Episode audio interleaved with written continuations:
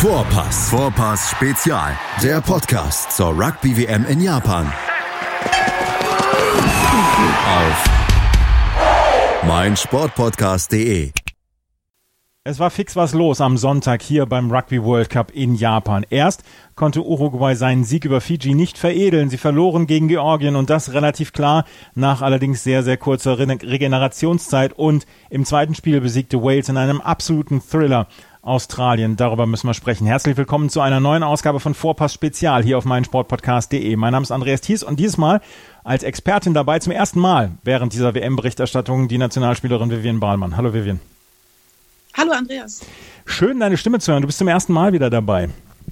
Genau, ähm, endlich würde ich sagen, weil wir haben jetzt irgendwie immer die ganzen Rugby-Spiele zusammen. Äh, also für mich ist es auch so, so, so ein Ritual geworden. Äh, ich gucke Rugby und weiß, danach spreche ich mit Andreas drüber und jetzt können wir es endlich machen. Ähm, ja, und bislang, ja, Hammer ähm, WM-Auftakt, würde ich sagen. Also ich habe es total genossen, bisher die Spiele zu gucken. Ähm, und ist ja wirklich auch sehr durchwachsen, würde ich sagen. Also da, man hat ja vom Niveau auch verteilt ganz unterschiedliche Spiele und gerade heute war wieder so ein Highlight-Vormittag, würde ich sagen. Ja, wir haben äh, zwei durch, also unterschiedliche Spiele gesehen, gesehen. Was du gesagt hast, durchwachsen ähm, ist etwas, man sieht halt sehr, sehr klare Spiele und man sieht halt sehr enge Spiele und die engen Spiele, die dürften halt gerne noch ein bisschen mehr werden, aber das sehen wir dann wahrscheinlich Richtung Viertelfinale, Halbfinale, oder? Ja, auf jeden Fall. Aber ich muss sagen, ich hätte jetzt nicht gedacht, dass auch die Gruppenspiele teilweise so spannend schon sind. Ich dachte, dass es dann doch irgendwie ein bisschen klarer immer ausgeht. Aber ich freue mich riesig, dass wir halt so coole Spiele sehen können, wo man echt bis zur letzten Minute nicht weiß, wer gewinnt. Oder auch äh, so Überraschungen hat, äh, wie dann ein Spiel wie Japan gestern zum Beispiel. Das hattest du auch nicht auf dem Zettel, oder? Dass Japan gegen Irland gewinnt? Absolut nicht. Also ich konnte bis zur letzten Minute nicht äh, glauben und ähm, es war dann irgendwie so, ähm, dass ich wohne hier in der WG und ähm, Ende saß die ganze Fünfer, Sechser WG auf meinem Bett und hat mit mir diese letzten Minuten geguckt, weil es auf einmal auch, äh, weil ich ihnen kurz erklärt hatte, was da abgeht und äh, die waren dann auch komplett in ihrem Bann gerissen und dann haben wir alle diese letzten Minuten dann noch geguckt und ähm, habe ich kann, kann, ich bis heute nicht glauben, was da passiert ist, aber ähm, ich freue mich riesig. Genau deswegen ist ja so eine WM so spannend und ähm, so, so muss es sein irgendwie. Absolut. Aber wir müssen über die beiden Spiele von heute sprechen, über Georgien gegen Uruguay sprechen, aber nachher, weil das zweite Spiel, das zwischen Wales und Australien, war der Knaller heute und es ist am Ende sehr, sehr eng geworden. 29 zu 25 hat Wales gegen Australien gewonnen und es sah in der ersten Halbzeit nicht danach aus, als würde es ein enges Spiel werden. Lass uns erstmal darüber sprechen. Erstmal Alan Wynne Jones hat heute ähm, es geschafft, sein 130. Spiel für Wales zu machen. Er ist damit jetzt Rekord Nationalspieler für Wales und er wurde dafür auch vor bzw. nach dem Spiel geehrt. Er durfte dann noch ein bisschen früher dann auf den Platz als die anderen. Alan Wynne Jones, ja, absolute walisische Legende dann auch. So cool, muss ich sagen, sowas dann zu sehen, halt auch als Zuschauer. Also mich bewegt das halt auch mal total emotional, wenn man weiß, was der Spieler jetzt äh, da gemeistert hat. Und ähm, denn mit dem, mit dem, in dem Alter oder mit auch der ähm, ja, Anzahl von Spielen, eine, eine WM zu spielen nochmal, ist einfach so cool. Und das sind für mich dann nochmal so die Highlights auch, ähm, zu dieser WM neben den Spielen. Also wenn man weiß, was sind das, also man kennt ja, also mittlerweile, ne, man sieht jetzt Spieler, die hat man auch 2015 schon gesehen, die man vorher schon gesehen hat. Und man verfolgt das so, man verfolgt so deren Rugby-Geschichte, deren Rugby-Karriere mit. Und äh, das so mal mit zu sehen, äh, muss ich echt sagen, Hut ab auch immer vor den Spielern. Und äh, ich finde das ist auch irgendwie das Schöne an dem Sport, dass halt sowas so doll geehrt wird. Und ähm, ich finde, das hat immer in diesem Rahmen noch eine ganz andere Bedeutung. Oder die werden dann auch so in dem Stadion so gefeiert. Und die, das ganze Land, die ganzen Fans feiern dann auch so einen Spieler wie das M. Jones. Und ähm, von daher, ähm, ja, ist einfach schön, was zu sehen.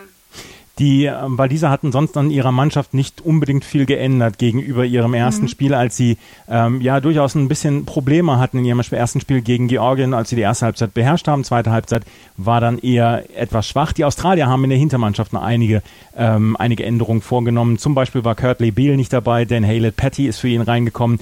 Äh, Reese Hodge äh, konnte nicht eingesetzt werden wegen seines Late Tackles bzw. seines Head Tackles hatte er dann eine Sperre bekommen und ist dann auch nicht mit dabei gewesen.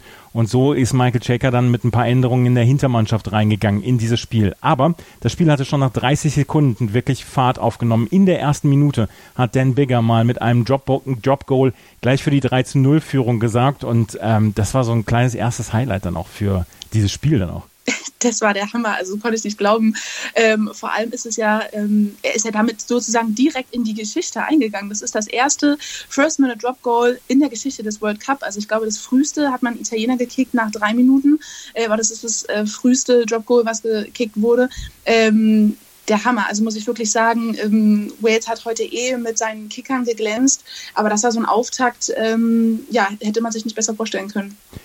30 Sekunden, wie gesagt, hat es gedauert, äh, bis dann mhm. ähm, das, das Spiel dann eröffnet worden ist. Wie gesagt, durch ähm, dann Dan Bigger. Äh, die Waliser haben dann in den ersten Minuten absolut den Ton angegeben, fand ich jedenfalls. Äh, Australien hatte große Probleme, in dieses Spiel reinzukommen.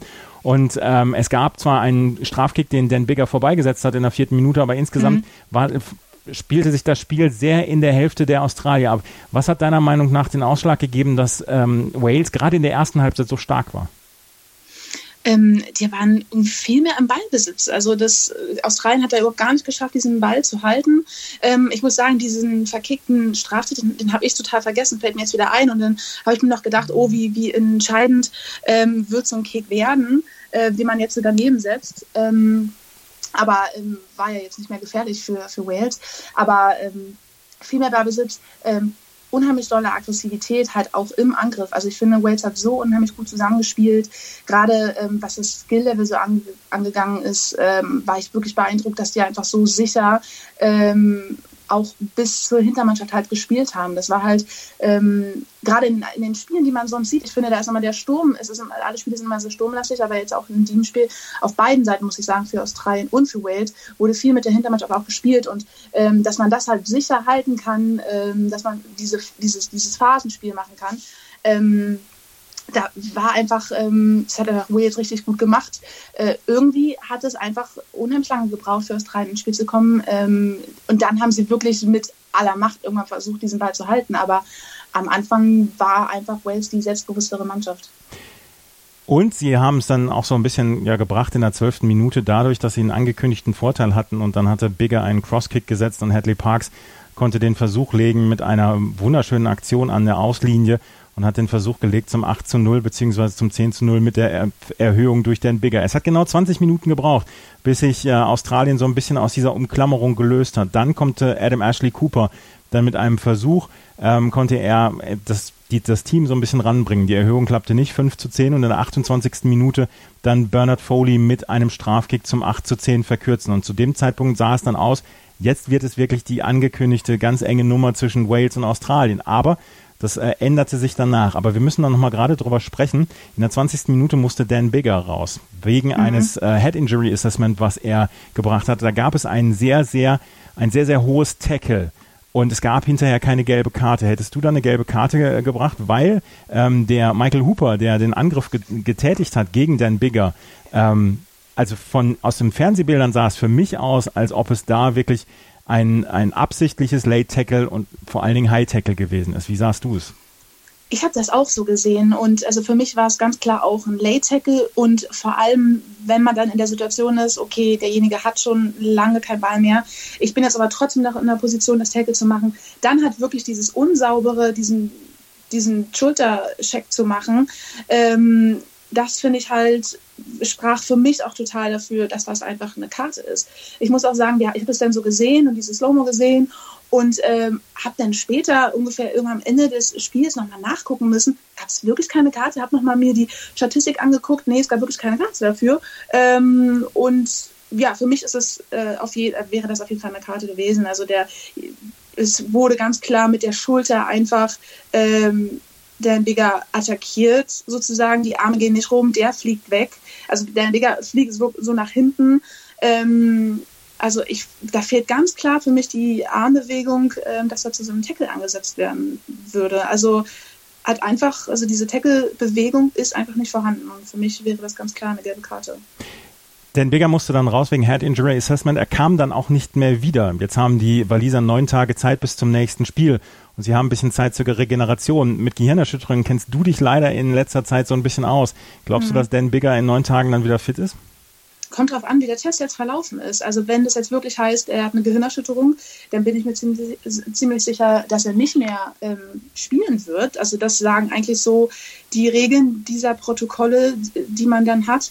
Ähm, ich kann mir aber auch vorstellen, wenn jetzt bei dem Test herauskommt, ähm, Dembiger geht's gut, er hat keine Gehirnerschütterung, er hat keine Anzeichen dafür, dass sie, dass sie ihn jetzt runtergelassen haben, einfach aus Sicherheit, weil ja ja, sie hatten ja auch noch einen sehr guten Kicker mit auf dem, auf dem Platz. Also da gab es ja dann keine, keine Sorgen, äh, dass sie dann einfach ihn für die nächsten Spiele wieder ganz normal einsetzen werden. Das ist dann einfach so, ein, so eine Schutzmaßnahme ist. Reese Patchell, wie gesagt, ist für ihn dann auf den Platz gekommen und äh, konnte dann die Kick-Aktivitäten übernehmen. Nämlich dann auch in der 32. Minute und in der 36. Minute, als es zwei Strafkicks gab für Wales. Die hat dann nämlich Reese Patchell dann durch die Stangen befördert und führte, dann führten die Waliser mit 16 zu 8. Aber es kam noch schlimmer für Australien in dieser Katastrophenhalbzeit, glaube ich. So können wir es äh, dann am Ende nennen. Gareth Davies nämlich mit einem äh, wunderbaren, mit einer wunderbaren Interception und konnte dann, hatte dann das Feld frei vor sich und konnte durch die Stangen hindurch den Versuch legen zum 21 zu 8. Die Erhöhung war kein Problem von Reese Patchell zum 23 zu 8 dieser, dieser Versuch beziehungsweise dieses, diese Interception von Gareth Davis, die hat mich sehr beeindruckt. Das war der Hammer. Also der hat ja auch wirklich, ähm, ich weiß gar nicht, welche Höhe das war, aber das war fast ein 50 Meter Lauf, den er dann gemacht hat. Oder auf der 22 Meter Linie hat er den Ball gefangen. Ich bin mir nicht mehr sicher. Ähm, aber das war der Hammer. Und ich dachte in dem Moment wirklich, okay, ähm, Australien, für die sieht es heute schlecht aus. Also das ist natürlich auch, äh, Australien hat ja auch ewig gebraucht, um dann wieder ins Spiel zu kommen. Ähm, aber das war einfach so, genau dieses Selbstbewusstsein, von dem ich gesprochen hatte, hat man auch in solchen, sieht man halt auch in solchen Momenten. Das muss man erstmal das muss man sich halt auch einfach erstmal trauen. Klar, man, dieses Timing kennt man, man weiß ungefähr, wo der Ball hinkommt, aber ob man ihn wirklich kriegt, ob man ihn wirklich fängt, ähm, weil wenn man den dann halt nicht fängt, dann ist da eine riesen Lücke auf und im, im, schlimmsten Fall sieht es genau andersrum aus, dass der Australier die freie Bahn hat. Aber ähm, super stark gemacht und das ist für uns Zuschauer natürlich einfach wunderschönes Rugby und da freut man sich drüber. Insgesamt sah das in der ersten Halbzeit zwischendurch so ein bisschen aus wie Siebener Rugby, weil das Tempo, haben, was die beiden Mannschaften an den Tag gelegt haben, war unglaublich groß. Und gerade den Walisern wirft man doch eigentlich immer so ein bisschen vor in den letzten Jahren, dass sie es nicht auf dieses äh, auf dieses schnelle Rugby abgesehen haben. Aber in der ersten Halbzeit war davon aber nicht viel zu sehen, oder? Nee, ich fand es unfassbar schnell, gerade im Vergleich auch zu dem Spiel, was man im Vorfeld gesehen hat, ähm, von Georgien ähm, und Uruguay. Äh, aber muss ich auch sagen, also gerade ähm, weil man ja auch sagt, dass Wales einfach so eine unheimlich verteidigungsstarke Mannschaft ist. Die haben starke, schwere Jungs, ähm, die man aber, wie man jetzt gesehen hat, die aber auch einfach diese, diese Schnelligkeit mitbringen. Ähm, fand ich auch unheimlich beeindruckend zu sehen. Also muss ich auch sagen, tempomäßig kam das wirklich an Sima Rugby ran. Ähm, aber muss ich auch wirklich sagen, von beiden Mannschaften, also auch Australien, ähm, hat gerade in der Hintermannschaft, was man in der zweiten Hälfte dann gesehen hat, auch super doll mit diesem Tempo mithalten können. Die zweite Halbzeit ging los wie die erste Halbzeit, nämlich mit einem Drop Goal und dieses Mal von Reese Patchell. Ähm, wie werden Drop Goals bei euch im, im Rugby gesehen? Sind die, ähm, sind die verpönt oder ist das einfach ein, ein Stilmittel, was man nehmen darf? Weil bei dem 26 zu 8 durch äh, Reese Patchell, durch dieses Drop Goal, hatte ich dann zwischendurch das Gefühl, hm, wollen sie sie jetzt vorführen oder, oder trügt mich dieser Eindruck? Äh, nee, auf gar keinen Fall würde ich sagen, dass man niemanden vorführen will ähm, sieht man fast viel zu selten. Ich finde jetzt bei der WM sieht man das unheimlich ja. viel und auch so in der Liga, in Ligen überhaupt wann sieht man mal ähm, ein Dropgoal? Es ist wirklich so die Königsdisziplin, würde ich sagen, die dann die Spieler auspacken auf solchen Events, wenn sie wirklich auf ihrem allerbesten Level sind. Und ich finde es cool und ich finde es super, dass wir das sehen. Deswegen ist diese Weltmeisterschaft einfach so das absolut Besondere und absolutes Highlight in diesem Sport. Ähm, aber das ist natürlich, also damit hat natürlich Wales hier eine riesen Ansage gemacht, dass sie einfach mit zwei unterschiedlichen Kickern ähm, zwei Dropgoals äh, machen, die dann auch erfolgreich sind. Also ich finde es mega beeindruckend, ähm, habe echt Respekt vor der Mannschaft und dachte mir selber heute so, das ist doch nochmal so ein Ziel in meinem persönlichen Leben, muss mal ein Jobgoal machen, habe ich noch nie gemacht, ist mir so aufgefallen. Also wirklich ist, ist beeindruckend und auf gar keinen Fall irgendwie arrogant oder so. Gut. 26 zu 8 stand es in der 43. Minute, aber dann, von dem Moment an, spielte eigentlich fast bis zur 70. Minute nur noch Australien.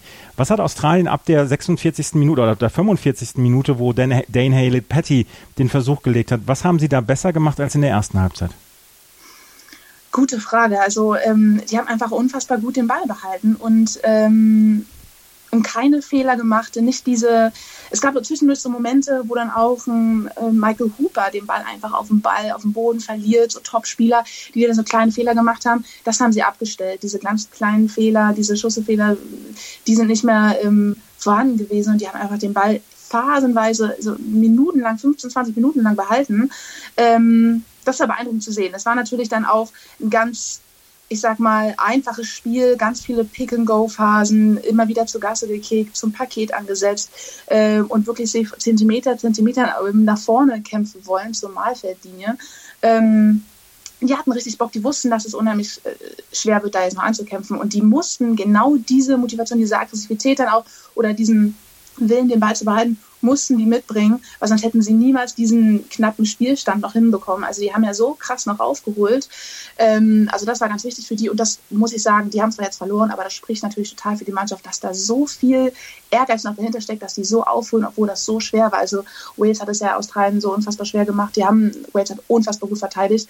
Ähm, aber das klar, da gingen unheimlich viele Kräfte drauf, aber ähm, Australien hat gezeigt, dass sie kämpfen können trügt mich dieser Eindruck oder war es dann so, dass die, ähm, dass die Australier, gerade wenn es so ins offene Spiel ging, wenn es so ins diese, in diese Passspiele ging, dass sie dann in der zweiten Halbzeit deutlich, deutlich schneller waren als Wales und die dann mit große Probleme hatten, dann dieses Spiel dann ja auf ihr Niveau wieder, ich möchte nicht sagen runterzuziehen, aber so dieses, ähm, dieses Spiel zu beruhigen, weil als Australien dann den Ball hat und Australien hat zwischendurch immer wieder Passreihenfolgen gehabt, die zum Verlieben waren und äh, damit kamen die Waliser überhaupt nicht klar es war auf jeden Fall unheimlich schwer für ähm, Withers zur Verteidigung. Gerade was in der Hintermannschaft dann Australien teilweise gezaubert hat, muss ich auch sagen. Wunderschönes Rugby.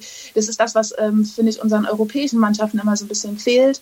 Ähm, so ein bisschen diese Kreativität und diesen, diese Ballsicherheit in der Hintermannschaft. Vor allem James O'Connor auf der Nummer 13 hat so gut auch ähm, als Spielmacher funktioniert, war wie so ein kleiner, wie so ein Verbinder nochmal ähm, dort dann ja, neben der 10. Also es hat, der hat ganz, ganz viele super Offloads gemacht und Lücken aufgerissen und seine Spieler auch nochmal äh, immer wieder nach vorne gebracht. Mhm. Ich weiß nicht, ob ähm, ich hatte nicht, nicht das Gefühl, dass jetzt Wales da so Probleme hatte, mitzukommen. Ähm, ich muss sagen, die haben halt das auch unheimlich gut verteidigt. Klar, hat Australien Phasen gehabt, wo die den Meter gemacht haben somit. Aber ähm, Wales hat trotzdem einfach wie verrückt super verteidigt. Also je, jeder hatte, wusste immer, also hier darf jetzt keiner durchkommen und ich habe hier meinen Gegenüber. Ähm, muss ich sagen, kann ich, ich kann da nichts Schlechtes für über Wales in dem Zusammenhang sagen. Ja. Der Versuch von Dane Hale Patty zum 13 zu 26 mit Erhöhung von Matthew Moore, der reingekommen war, zu diesem Zeitpunkt schon in der 44. Minute zum 15 zu 26. Dann gab es den Versuch von Michael Hooper. Das war das war ein, ein, mhm. ein, ein erzwungener Versuch dann ja auch von, von Australien. Da gab es äh, 10, 12 Pick and Goes, ähm, wo die, wo die Australier versucht haben, diese letzten zwei Meter zu überwinden. Das war so dieses die Standard Rugby, was wir sehen, wenn es wirklich in engen Spielständen ist, dass man versucht mit Pick and Goes die letzten zwei Meter zu überwinden und Wales hat sich da verbissen reingekämpft, bis Michael Hooper dann endlich den Versuch gelegt hat. Das waren, das waren faszinierende fünf, sechs Minuten, wo ähm, Australien dann im Ballbesitz war und dann das 20 und 22 zu 26 gemacht hat das war total krass. Also es waren so viele Pick-and-Go-Phasen und ich glaube, es gab ja wirklich ähm, auch noch zwei Gassen, die dann, wo dann ähm, Wales dann äh, Australien dann zum Paket angesetzt hat. Ähm, Wales hat so gut diese Pakete verteidigt, muss man echt sagen, aber Australien war wirklich wie ähm, wie die Verrückten da auf diesen, in diesem zwischen 5 Meter Linie und Martha-Linie haben sie versucht, da zum Martha zu kommen, verdient dann diesen Versuch gelegt, muss ich sagen. Es gab ja auch ein, zwei Straftritte gegen Wales, weil klar, die waren da, die hatten noch ein, zwei Meter zu verteidigen, die waren da ganz knapp immer auf dieser Abseitslinie. Ähm, war ein schwerer, harter Versuch, muss man sagen. Da gingen wahrscheinlich so viele ähm, Kräfte drauf, ähm, ist natürlich, das war deren einzige Chance, irgendwie gegen Wales zu punkten. Irgendwie im offenen Spiel war es halt schwer, da ist, hat, hat Wales einfach zu gut verteidigt, aber ähm, ja, intensive Minuten, muss man sagen. 62. Minute, wie gesagt, das 22 zu 26, der Versuch von Michael Hooper und die Erhöhung von Matt Tumur. Matt Tumur konnte dann in der 67. Minute auf einen Punkt seine Mannschaft ranführen, 25 zu 26 und es waren enge, lange 13 Minuten, die noch für Wales zu überstehen waren. Aber In der 71. Minute konnte Reese Patchell dann sehr nervenstark einen Strafkick durch die Stangen, durch die australischen Stangen befördern, 29 zu 25. Und dann war es am Ende ja eine Geschichte, dass ja so ein bisschen ein, zwei geklaute Bälle von den Walisern dafür, dazu geführt haben, dass die Australier nicht gefährlicher und nicht näher rangekommen sind ja ganz wichtig, dass sie dann, dass da Wales einfach auch nochmal im Angriff ein bisschen stärker wurde. Und die hatten ja, wie gesagt, irgendwie gefühlt die zweite Halbzeit komplett verteidigt. Es wurde ganz schön knapp für die. Und ich habe wirklich schon gedacht, ähm, Australien hatte so Bock, die waren so ehrgeizig und man, ich hatte wirklich gedacht, jetzt kommt nochmal der entscheidende Versuch und die drehen das Spiel. Aber ähm, damit hat Wales für mich eindeutig gezeigt, dass sie da die bessere Mannschaft heute waren, dass sie dann auch zum Schluss äh, da nicht nachgelassen haben und wussten, okay, das sind jetzt diese essentiellen letzten Minuten und wir dürfen jetzt hier nicht einknicken und haben auch nochmal im Angriff ein bisschen was zeigen können. In der 79. Minute konnten sie dann das letzte Mal den Ball klauen und dann den Ball, sobald nämlich die Sirene ertönt war, dass die 80 Minuten vorbei waren, konnten sie ihn ins Ausschießen und damit haben sie das 29 zu 25 geholt und verteidigt und sind in dieser Gruppe jetzt im Moment auf Platz 1, nachdem sie jetzt mit Australien und ähm, Georgien zwei Mannschaften besiegt haben. Sie müssen noch gegen Uruguay, sie müssen noch gegen Fiji spielen, aber diese Gruppe hat ja schon eine gewisse Bedeutung. Erstens, man trifft, wenn man diese Gruppe gewinnt, auf den zweiten der Gruppe C. Da könnte man England aus dem Weg gehen. Vor allen Dingen könnte man, wenn man weiterkommt, im Halbfinale Neuseeland aus dem Weg gehen, weil die gehen den anderen Weg über die Gruppe B und A dann, wenn sie Erster werden in ihrer Gruppe. Also es war, diese, dieses Spiel ist ja nicht nur, dass man sagt, man, man nimmt den ersten und den zweiten oder ermittelt den ersten und den zweiten, sondern wie es dann ja auch weitergeht, ist für Wales und Australien ganz entscheidend, weil der, der, australische Experte bei ITV hat vorhin gesagt, ja, der Weg ist jetzt nicht leichter geworden für Australien. Mhm. Ähm, nee, überhaupt nicht. Und ich glaube, das wird jetzt für die ähm, so schwer, einfach gegen die anderen Mannschaften da nochmal drauf zu packen. Ich glaube, dass sie halt jetzt an, mit Wales ja schon noch an ihre Grenzen gekommen sind. Und ich bin gespannt, ob sie da nochmal ähm, ja, einfach jetzt ein bisschen was draufpacken können. Also irgendwie, ich fand das halt irgendwie schon eine wirklich starke Leistung, aber Wales war einfach heute die bessere Mannschaft und äh, ich glaube, ja, das, ich glaube wirklich, ich hatte heute, ich hatte eigentlich ähm, Australien trotzdem noch, ähm, ich, ich schätze ich schon noch mit ein, dass die halt auf jeden Fall noch ähm, mit weiterkommen, aber ähm, das wird unheimlich schwer für die. Es wird auf jeden Fall schwer für sie dann im Viertelfinale, also ich gehe jetzt auch erstmal davon aus, dass sie Zweiter werden in dieser Gruppe, aber es wird mhm. dann für sie im Viertelfinale dann auch schwer, vielleicht und wahrscheinlich gegen England. Ähm, das wird dann natürlich ein Knaller-Viertelfinale. Die nächsten Spiele für Australien und Wales ist für Australien jetzt am nächsten Samstag gegen Uruguay und für ähm, für Wales ist das nächste Spiel am Mo Mittwoch in einer Woche. Also sie haben jetzt wirklich eine ganze Zeit, ganze Menge Zeit, bis sie dann auf Fiji treffen werden, wo sie dann so ein bisschen auch ihre Wunden lecken können und vielleicht dann auch dafür sorgen können, dass Dan Bigger bis dahin wieder fit ist. Das, am 13. Oktober hat Wales dann noch das letzte Spiel gegen Uruguay und Australien am 11. Oktober gegen Georgien. Das war das Spiel zwischen Wales und Australien, was der absolute Knaller war. Gleich schauen wir auf das Spiel zwischen Georgien und Uruguay und dann schauen wir nochmal auf morgen voraus. Wieder live von Ihrem Toyota-Partner mit diesem Leasing-Auftakt. Der neue Toyota Jahreshybrid. Ab 179 Euro im Monat. Ohne Anzahlung. Seine Sicherheitsassistenten laufen mit. Und ja, ab ins Netz mit voller Konnektivität. Auch am Start die Toyota Team Deutschland Sondermodelle. Ohne Anzahlung geht's in die nächste Runde. Jetzt los sprinten zu Ihrem Toyota-Partner. Die komplette Welt des Sports. Wann und wo du willst. Die MSP-WG. Jeden Sonntag spricht unsere Redaktions-WG beim Feierabendtisch über alles, worüber man halt so spricht. Ob mit Sportbezug oder ohne. Und du kannst mitmachen. Sprich mit im Podcast oder beteilige dich über den Hashtag MSPWG. Die MSP-WG auf meinsportpodcast.de. Georgien gegen Uruguay, das war das zweite bzw. das erste Spiel am heutigen Tag. Und äh, Uruguay hatte dieses tolle Spiel gehabt gegen Fiji, wo sie ganz überraschend gewonnen hatten. Georgien hatte ihr erstes Spiel dann gegen Wales verloren. Und in dieser Gruppe war es dann schon so, dass man gesagt hat, ja, gegen ähm, Australien und Wales ist wohl nicht unbedingt ähm, zu gewinnen, beziehungsweise kriegt man es nicht unbedingt hin zu gewinnen, aber es geht um diesen dritten Platz. Und Georgien hat heute in diesem Spiel gegen Uruguay dafür gesorgt, dass sie eine große Chance haben auf den dritten Platz, der dann direkt dazu berechtigt, 2023 für die WM zu qualifiziert zu sein. Sie haben mit 33 zu 7 gewonnen. Und über diesem gesamten Spiel steht dann so ein bisschen die Frage, War das zu wenig Vorbereitungszeit für Uruguay, beziehungsweise waren das ungerechte Verhältnisse in der Vorbereitungszeit zwischen Uruguay und Georgien? Ja, das ist die Frage. Also ich kann mir schon vorstellen, so wie man auch heute Uruguay gesehen hat, ähm, dass sie das Spiel auf jeden Fall noch ganz schön in den Knochen hatten. Die wirkten nicht ganz so ähm, frisch, wie man sie denn ähm, gegen Fiji gesehen hat.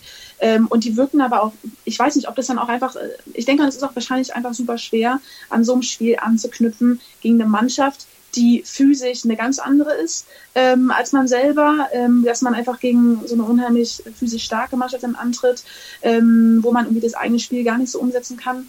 Ähm, aber ähm, das, ja, das spielt auf jeden Fall mit rein. Das ist einfach ähm, so eine intensive Zeit und äh, das ist dann so ein bisschen einfach mit Glück und Pech behaftet, dass man dann einfach nur so eine kurze Pause hat und dann so einen starken Gegner wieder vor sich hat. Georgien hatte zwei Tage mehr Vorbereitungszeit als ähm, Uruguay für dieses Spiel. Uruguay nur vier Tage, Georgien dann mit sechs Tagen dann deutlich besser hier gestellt in diesem Spiel. Und man hat es von Anfang an gesehen, dass ähm, es eigentlich nur einen Weg gab, beziehungsweise eine Richtung gab. Nämlich Alexander Tudur hat in der achten Minute den ersten Versuch gelegt, dann äh, Otare Georgaze in der 29. 12 zu 0 führten die Uruguay, äh, die, die Georgier, bevor dann die erste, erste Versuch von Andres Villaseca kam in der 32. Minute und es dann nur noch 12 zu 7 stand. Aber in der zweiten Halbzeit merkte man dann schon, dass es zwei verschiedene Kräfteverhältnisse waren, weil die Georgier sehr schnell dann davon gezogen sind, bis auf 33 zu 7 in der 58. Minute. Und dann passierte bis auf eine rote Karte für einen der Uruguayer eigentlich nicht mehr viel. Ähm, das, hatten, das haben die Georgier dann relativ souverän runtergespielt, oder? Auf jeden Fall. Die haben da jetzt ähm, nichts mehr wirklich, ja, ich sag mal, anbrennen lassen, aber auch äh, mussten dann nicht mehr über ihre Grenzen hinaus, sondern die hatten das Ding dann schon relativ sicher in der Tasche.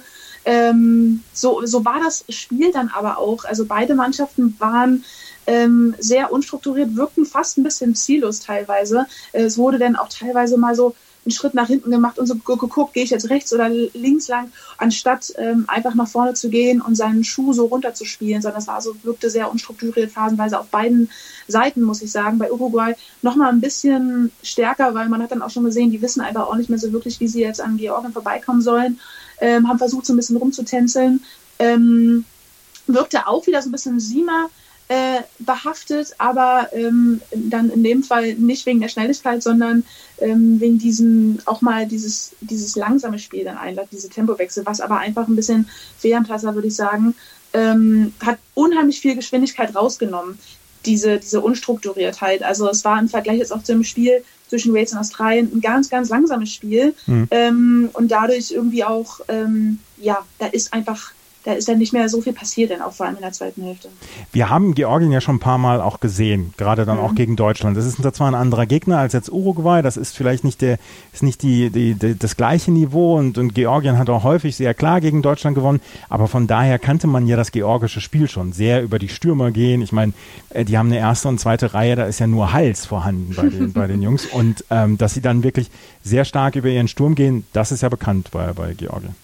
Genau, darauf hätte sich auch Uruguay so einstellen können. War natürlich, war natürlich krass zu sehen, wie sie wirklich das so konsequent durchziehen. Also Georgien ähm, weiß ganz genau, da ist ihre Stärke. Die haben alle Versuche, glaube ich, einfach mit, mit einem Gedränge oder mit einem Paket gelegt. Äh, da kam nicht so viel in der Hintermannschaft. Ich dachte zwischen Phasen, äh, phasenweise, die haben ja sehr viele junge neue Spieler in der Hintermannschaft ähm, von Georgien. Ähm, da hat man wirklich schöne Sachen auch zwischendurch gesehen hat aber immer nicht zum Abschluss gefunden. Also es war dann kam dann doch wieder der Vorball oder ähm, doch wurde in, ging dann wurde ein Kick gemacht, der ins Ausging und ähm, da war sehr viel Kreativität in der Hintermannschaft, aber ähm, sicher ist man dann doch, wenn man einfach über die Stürmer geht und das sieht man, ja, es ist wirklich, also da, man denkt wirklich 150 Kilo jeder einzelne Spieler. Ähm, die sie da ähm, auf den Platz bringen. Und ähm, das ist krass. Ich, aber auch im Vergleich zu dem, weil wir auch die Spiele dann immer in der europäischen Liga hier gesehen haben von Georgien, ich war trotzdem noch mal ein bisschen äh, ziemlich beeindruckend, wie Georgien so solide auf diesem hohen Niveau spielt. Mhm. Ähm, ich habe die nicht so stark in Erinnerung gehabt, wenn man die jetzt gegen Deutschland ähm, gesehen hat. Also äh, da, die haben schon nochmal eine Schippe draufgepackt und man sieht, okay, die Jungs spielen schon seit ein paar Jahren bei der Europa, äh, bei der Weltmeisterschaft mit. Die sind jetzt kurz davor, sich für die nächste zu, wieder zu qualifizieren. Also ähm, die gehören auf jeden Fall da oben in diese Top-Liga mit dazu. Georgien hat jetzt ihrerseits nur vier Tage Zeit, um sich auf das nächste Spiel vorzubereiten gegen Fiji am 3. Oktober am Tag der deutschen Einheit. Uh, Uruguay wird am 5. Oktober gegen Australien spielen. Georgien gegen Fiji. Das könnte das entscheidende Spiel dann um Platz 3 in dieser Gruppe sein. Das äh, Spiel um Platz 3 beziehungsweise der Kampf um die Gruppe, um den Platz 3 in dieser Gruppe ist entbrannt und ist auf äh, höchstem Niveau und das wird uns sicherlich noch die komplette Vorrunde begleiten. Das war das Spiel zwischen Georgien und äh, Uruguay, das Georgien ganz klar mit 33 zu 7 gewonnen hat. Morgen werden wir nur ein Spiel erleben, aber das hat es morgen in sich. Schottland trifft auf Samoa. Schottland, die von den Iren so zerlegt worden sind und die mit ansehen mussten, wie Japan gegen Irland gewonnen hat, sind absolut in Zugzwang. Samoa hat sich vorher vielleicht auch eine kleine Chance ausgerechnet. Hm, vielleicht können wir um Platz zwei mitspielen. Der Sieger morgen, der sollte auf jeden Fall mit Bonuspunkt durchgehen, um sich eine Chance zu erhalten, dann eventuell die Gruppe zu überstehen und ins Viertelfinale zu kommen. Dieser Sieg von Japan gegen Irland hat diese Gruppe A ja so komplett aufgemacht. Mhm. Und mein Tipp geht jetzt da auch ganz klar an, an Samoa. Aber wie du sagst, ähm, das ist so viel Druck für beide Mannschaften. Also ich bin unheimlich gespannt, was da morgen rumkommt. Ähm, beide Mannschaften wissen, dass es da jetzt um alles geht. Ähm, und ich fand bisher Schottland gar nicht so stark, äh, was man bisher, sehr, äh, bisher gesehen hat. Und deswegen würde ich, äh, geht da auf jeden Fall mein Tipp ähm, auf Samoa, dass die ähm, da morgen doch Schottland äh, ganz schön überrennen werden. Der Verlierer morgen aus diesem Spiel, Schottland gegen Samoa, hat auf jeden Fall ein größeres Problem. Samoa hat immer noch danach zwei Spiele, aber sollte Schottland morgen verlieren, dann wären sie bei null äh, Siegen und zwei Niederlagen und dann könnten sie sich Platz zwei in der Gruppe schon abschminken, weil an Japan werden sie dann wohl nicht mehr vorbeikommen und dass Irland hier noch stolpern wird in den nächsten beiden Spielen, davon ist ja auch nicht unbedingt auszugehen. Auf jeden Fall haben wir morgen dieses Spiel zwischen Schottland und Samoa und das könnte eine ganze Menge in dieser Gruppe dann schon ja, beantworten, beziehungsweise könnte neue Fragen aufwerfen. Ich bin sehr gespannt auf das Spiel und wir haben die Gruppe A, die komplett offen ist im Moment. Das war der Sonntag bei dieser Rugby-Weltmeisterschaft, der zweite Sonntag. Und wir können sagen, wir haben mit Australien gegen Wales heute ein fantastisches Spiel erlebt. Georgien hat gegen Uruguay gewonnen. Das war Vivian Bahlmann, Nationalspielerin, die mir hier mit ihrer Expertise zur Seite gestanden hat. Danke, Vivian. Gerne, Andreas. Vielen Dank fürs Zuhören. Bis zum nächsten Mal. Auf Wiederhören. Wie viele Kaffees waren es heute schon? Kaffee spielt im Leben vieler eine sehr große Rolle. Und das nicht nur zu Hause oder im Café, sondern auch am Arbeitsplatz. Dafür gibt es Lavazza Professional. Kaffee am Arbeitsplatz, der genauso lecker schmeckt wie in eurem Lieblingscafé. Die perfekte Kaffeelösung für jede Art von Unternehmen. Klein, mittel, groß. Ihr habt auf jeden Fall einen Kaffee, der schmeckt. Die richtige Motivation für eure Arbeitstage. Alle Infos zu Lavazza Professional findet ihr auf lavazzapro.de mit allen Kaffeelösungen für euer Büro.